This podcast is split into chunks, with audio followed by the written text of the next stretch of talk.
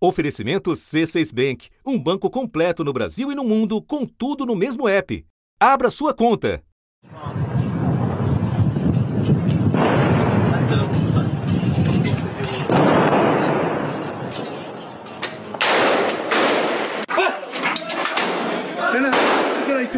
Um novo capítulo nos históricos conflitos no Oriente Médio. Dessa vez, uma cidade da Cisjordânia foi alvo da maior operação militar israelense em duas décadas. Os ataques de drones com explosivos na madrugada foram seguidos por uma incursão por terra, Quase 2 mil soldados avançaram pelas ruas de Jenin em direção ao campo de refugiados, que fica na margem da cidade desde o início dos anos de 1950 e abriga hoje 14 mil pessoas. O que está acontecendo no campo de refugiados é uma verdadeira guerra, com ataques vindos do céu, diz esse motorista de ambulância. Ao todo, 12 palestinos morreram nessa operação. Cinco eram integrantes dos grupos Hamas e Jihad Islâmica, mas há também três crianças entre os mortos. Um soldado israelense também morreu nos confrontos. A violência na região alcançou novos patamares, principalmente depois do anúncio da construção de novos assentamentos israelenses, uma das promessas do primeiro-ministro Benjamin Netanyahu. O conflito na região tem se intensificado desde o início do ano, com cerca de 200 mortos de ambos os lados. O primeiro-ministro israelense vem sendo pressionado por grupos ultranacionalistas que o ajudaram a voltar ao poder e que exigem respostas mais duras contra os palestinos. Com a ofensiva de Israel, veio a retaliação. Hoje, um motorista atropelou seis pessoas em Tel Aviv, a maior cidade do país, e depois foi morto a tiros. Ele era palestino e morava na Cisjordânia. O Hamas, que controla a faixa de Gaza, outro território palestino ao sul de Israel, disse que esta é a primeira resposta à operação em Jenin. E o aprofundamento da crise humanitária naquele que é um dos maiores campos de refugiados da região e os reflexos na situação humanitária em Jenin. De acordo com as Nações Unidas, equipes médicas e de assistência estão sendo impedidas de chegar ao campo. Já faltam água, comida e luz. Da redação do G1, eu sou Natuzaneri e o assunto hoje é a crescente tensão entre israelenses e palestinos. Um episódio para entender a maior operação militar dos últimos 20 anos na Cisjordânia. Eu converso com Guga Chakra, comentarista da TV Globo e da Globo News em Nova York e colunista do jornal Globo. Quinta-feira, 6 de julho. Guga, o conflito entre israelenses e palestinos é um conflito histórico, mas atingiu um ponto muito significativo nos últimos dias. Então eu começo te pedindo para nos localizar nessa história. O que é a Cisjordânia e o que é o campo de refugiados do Jenin? Olha, a Cisjordânia é um dos chamados territórios palestinos. É um território pequeno, de pouco mais de 5.600 quilômetros quadrados. E o que é a Cisjordânia? A Cisjordânia é uma área que fica ao oeste do chamado Rio Jordão, que é a fronteira entre a Jordânia e Israel. Até 1967, ali estava nas mãos dos jordanianos. Em 67 teve uma guerra, a chamada Guerra dos Seis Dias. Israel conquistou a Cisjordânia.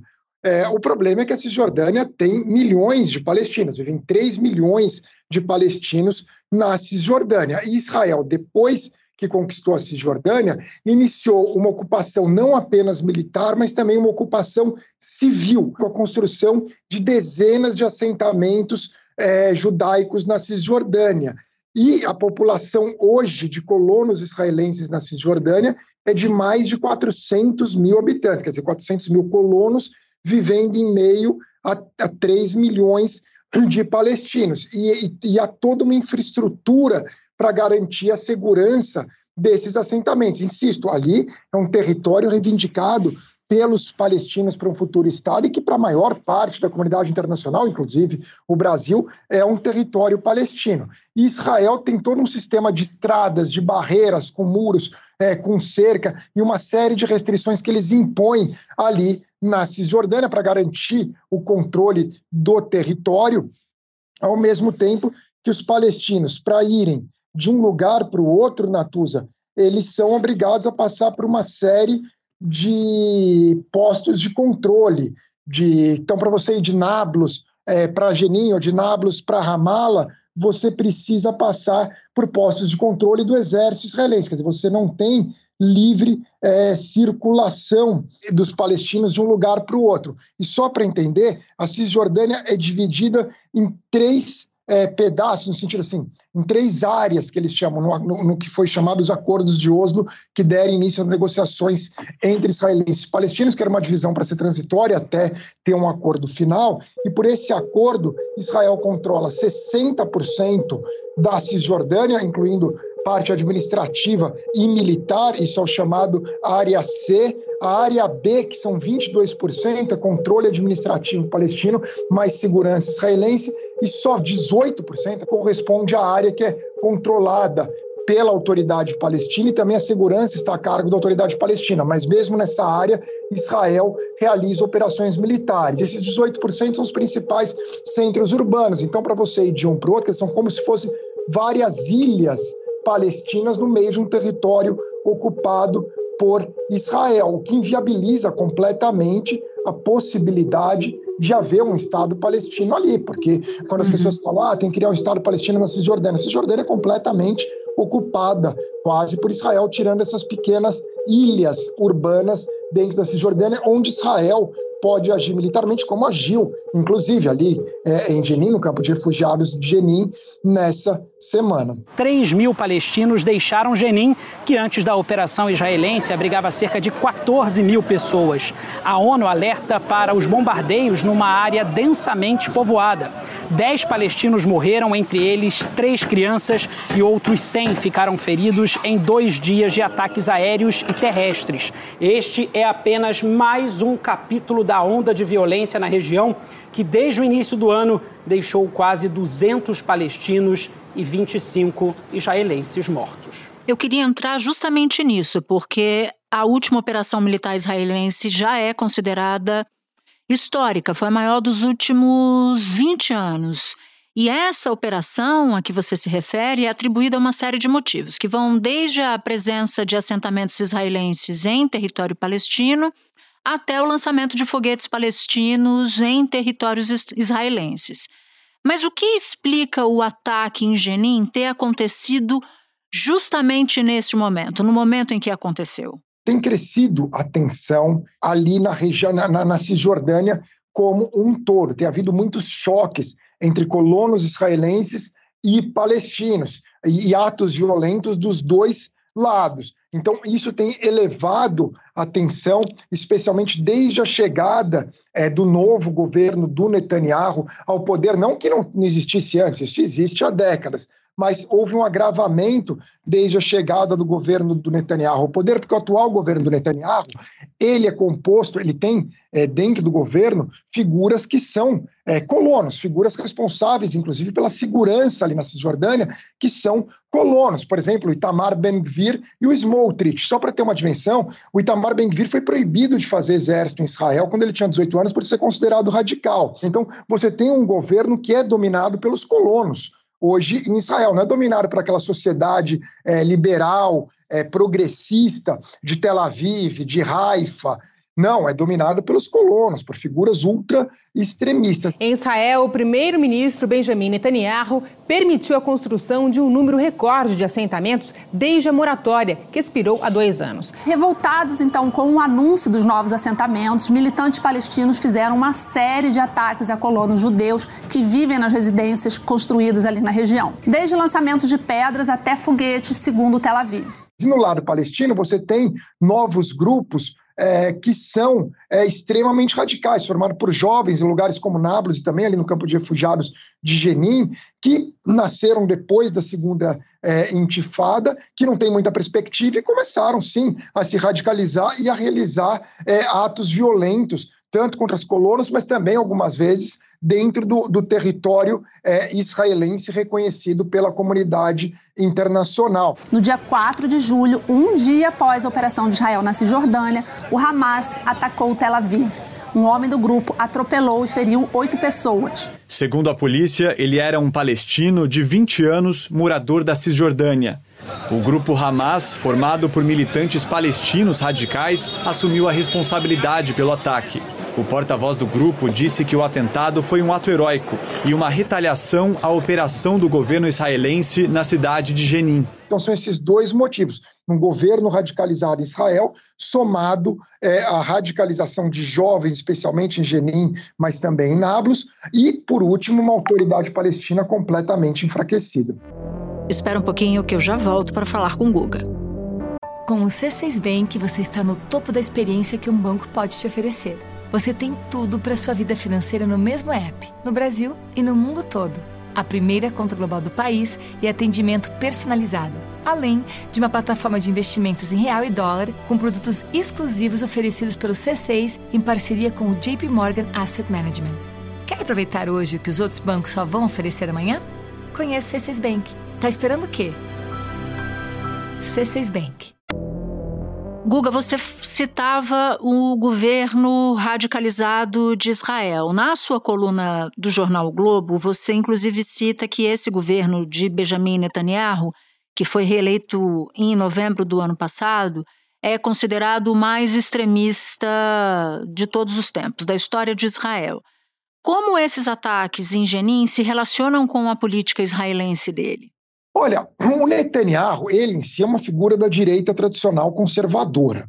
Certo? Ele já é, comandou outros governos de Israel, alguns de coalizão nacional, tendo até partidos mais à esquerda, partidos de centro, é, outros mais à direita, mas com partidos da direita é, tradicional israelense, mas agora ele se aliou à extrema direita. Por quê? Porque parte da direita, além do centro e da esquerda israelense, se voltou contra Netanyahu diante dos múltiplos escândalos de corrupção é, do primeiro-ministro. Benjamin Netanyahu responde a um processo criminal na justiça por corrupção, fraude, quebra de confiança. Ele nega as irregularidades. O promotor disse que o primeiro-ministro usou o poder de forma ilegítima ao negociar com meios de comunicação a publicação de notícias favoráveis ao governo em troca de benefícios. Na última eleição, Netanyahu conseguiu é, formar uma coalizão ao se aliar com essa extrema-direita, é, que cresceu é, bastante na política israelense, que são, acima de tudo, é, partidos ligados aos colonos, né, aos colonos israelenses, com aquelas figuras que eu citei na resposta anterior, como Ben Gvir e o Smotrich. Então, é, o Netanyahu se tornou a figura menos de direita da coalizão. Netanyahu, que é uma figura associada à direita internacional, ele seria o mais moderado da coalizão. Só que ele quer essa coalizão, primeiro, que ele gosta do poder, naturalmente, e segundo, por causa da questão de ele ser réu. E, e, e ele tendo ali o cargo de primeiro-ministro, ele pode manter esse poder, tentar alterar as leis. E é o que ele quer. Ele quer enfraquecer a Suprema Corte de Israel. É, esse é o objetivo dele, que a Suprema Corte de Israel é bem independente e tem um viés que aqui nos Estados Unidos se chama de liberal progressista, né? Ela é mais progressista, a Suprema Corte israelense, é, e bate muito de frente com Netanyahu, e o Netanyahu quer enfraquecer. Se essa reforma for aprovada na íntegra, o governo teria controle da comissão que escolhe os juízes da Suprema Corte e o parlamento poderia reverter decisões do principal tribunal do país. Netanyahu alega, alega que a corte tem tomado decisões que desafiam o equilíbrio dos poderes. Mas críticos dizem que a reforma acabaria justamente com a independência do sistema legal. O Netanyahu seria o todo-poderoso, porque ele quer com a, a, mudança nas leis, que o parlamento derrube decisões da Suprema Corte. Como ele controla o parlamento, ele consegue uhum. derrubar qualquer decisão da Suprema Corte. Grande parte da sociedade israelense tem saído às ruas para protestar contra essa tentativa do Netanyahu de mudar as leis, as regras em Israel. Os organizadores calculam que 500 mil pessoas participaram da manifestação, no que está sendo considerado o maior protesto da história do país. E quando você realiza uma operação de segurança contra, de fato, é, ali no, no, campo de refugiados de Jenin, há grupos radicais que realizam ataques não só contra colonos, mas também contra israelenses dentro do território de Israel, você leva a, o debate para a área de segurança. A gente está falando disso agora, a gente não está falando da questão da lei. No mesmo dia que ele fez isso, dezenas de israelenses foram presos por estarem se manifestando contra o governo por causa da questão do poder judiciário. Então, o Netanyahu vai usando questões de segurança a favor dele e também porque ele precisa agradar esses membros ultra-radicais do governo dele. Esses membros, Ben-Gvir e o Smotrich, que se pudessem, tentariam expulsar todos os palestinos da Cisjordânia e anexariam é, a Cisjordânia é, a Israel o, o quanto antes. Aliás, eles defendem isso abertamente. Aliás, essa situação me lembrou uma declaração que uma das ministras da nossa Suprema Corte aqui no Brasil, a Carmen Lúcia, disse que não há democracia sem poder judiciário independente. Mas isso é uma outra história. Guga, eu quero agora, com você, contextualizar a política do outro lado desse conflito. A autoridade palestina, na figura de Mahmoud Abbas, que é quem preside os territórios da faixa de Gaza e da Cisjordânia, tem enfrentado bastante dificuldade para se manter em Jenin. Você consegue nos descrever o cenário político nessa cidade e essas dificuldades todas? A autoridade palestina, em teoria, só governa aqueles 18% da Cisjordânia, que são os centros é, populacionais. A faixa de Gaza foi dominada pelo Hamas há mais de 15 anos. Então, é controlada pelo Hamas, que é um grupo considerado terrorista pelos Estados Unidos, por Israel, por uma série de países e que, de fato, comete atentados terroristas. É rival do Fatah. O Fatah é uma organização mais laica, mais secular. O Hamas é uma organização de viés religioso islâmico radical. Ali na Cisjordânia, o Mahmoud Abbas ele nunca foi uma figura carismática. Ele é extremamente incompetente ele tem menos poder na prática do que um síndico de prédio. Ele é bem, assim, é, é, enfraquecido. Ao mesmo tempo que ele vai se perpetuando no poder, porque eles não realizam eleições ali há mais de é, 15 anos, porque eles temem, inclusive, isso envolve, inclusive, os Estados Unidos e Israel, temem que o, o Mahmoud Abbas saia derrotado, que o Fatah, que é mais moderado, saia derrotado, que haja uma vitória é, do Hamas. Ele não é uma liderança carismática, como foi o Yasser Arafat. O primeiro-ministro da autoridade palestina, Mahmoud Abbas,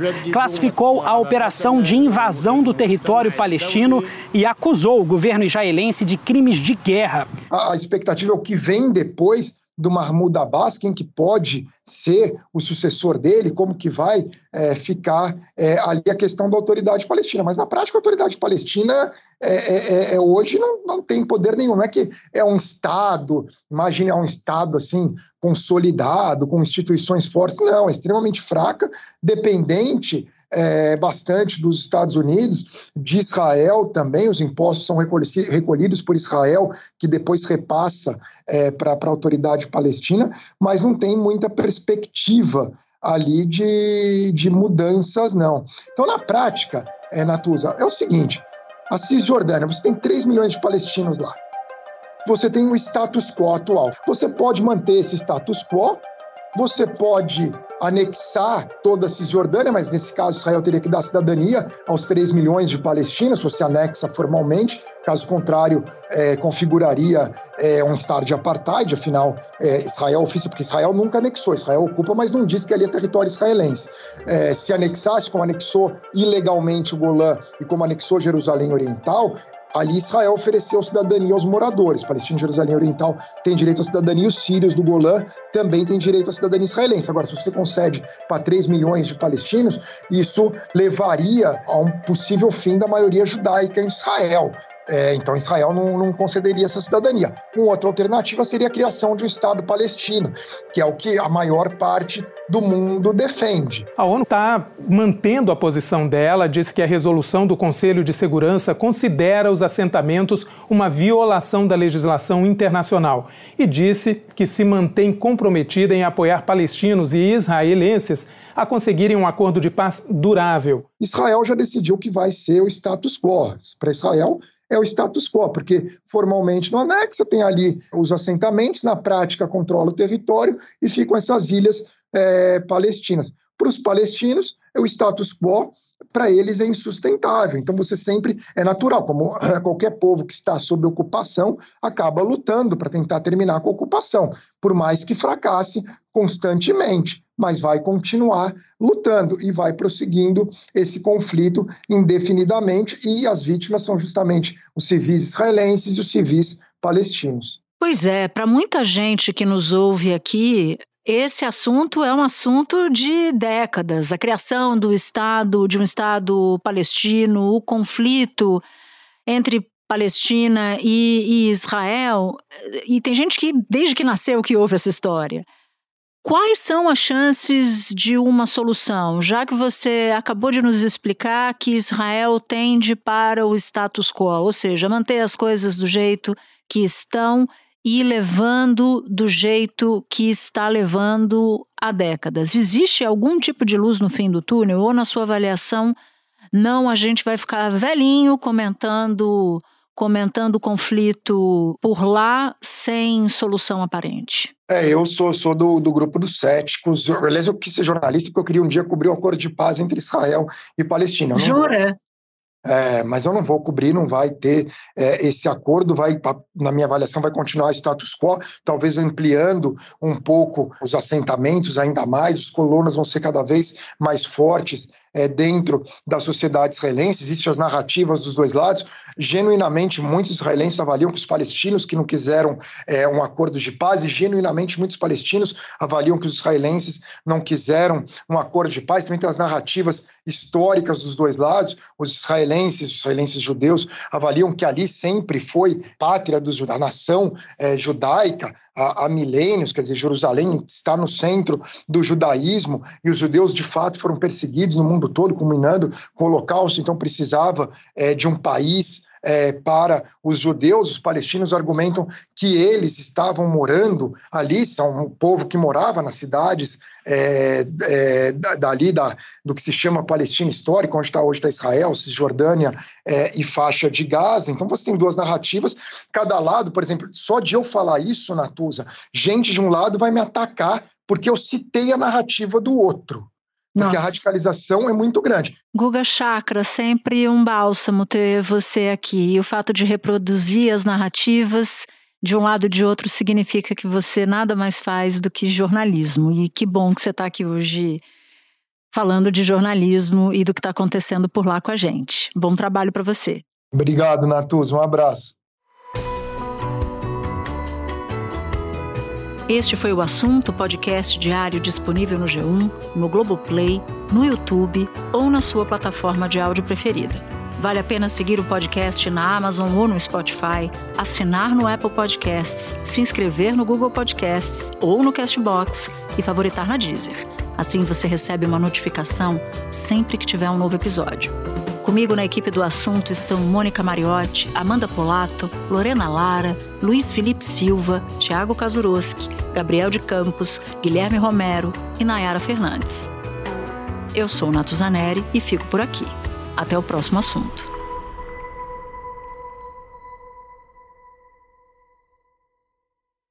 Você no topo da experiência financeira que um banco pode oferecer.